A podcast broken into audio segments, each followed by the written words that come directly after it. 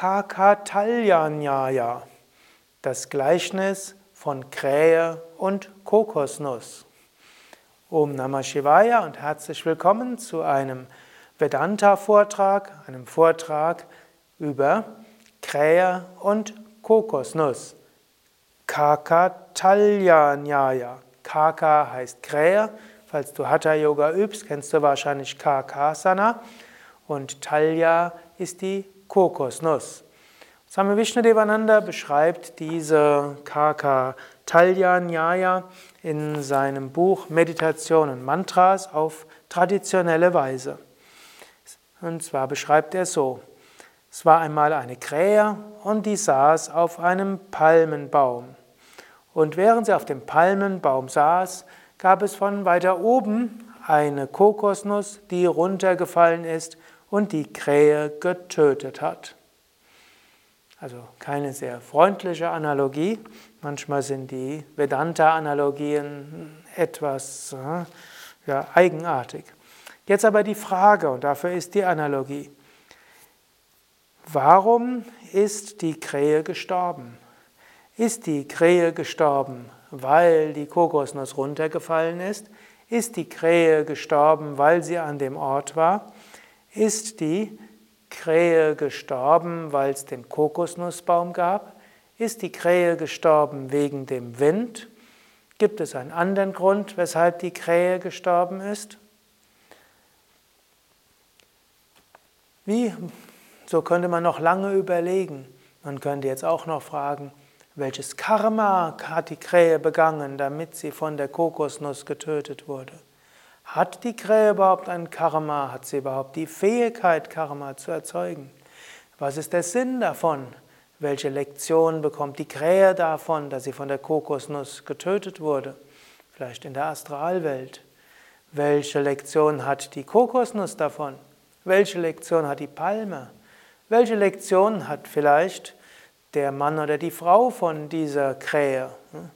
Welche Lektion haben andere Nachbarn? Ein zufälliger Beobachter. So könnte man die ganze Zeit fragen und fragen.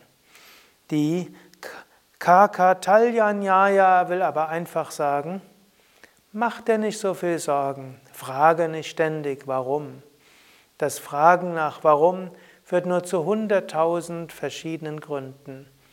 Befreie dich, frag, wer bin ich, erkenne dein Selbst und sei frei. Das führt dich zur Lösung aller Probleme. Immer wieder nachzufragen, warum ist dir das passiert, was ist der Sinn davon, warum ist es so, das führt zu nichts. Es führt nur zu weiteren Problemen. In diesem Sinne, wann immer du immer wieder nachdenkst, warum geschieht das, dann lächle darüber. Und du kannst dann auch einfach sagen, Kaka Talya. Kaka Krähe, Talya Kokosnuss. Wenn du dich selbst erwischst, wie du dich fragst, warum geschieht mir das, dann sag einfach Kakatalya.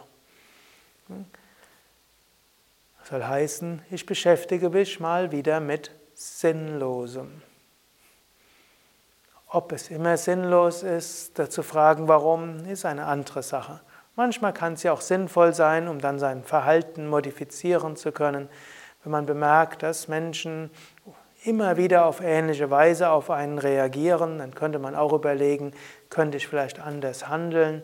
Oder wenn einem immer wieder das Gleiche geschieht, könnte man auch mal fragen, gibt es etwas, was ich lernen kann?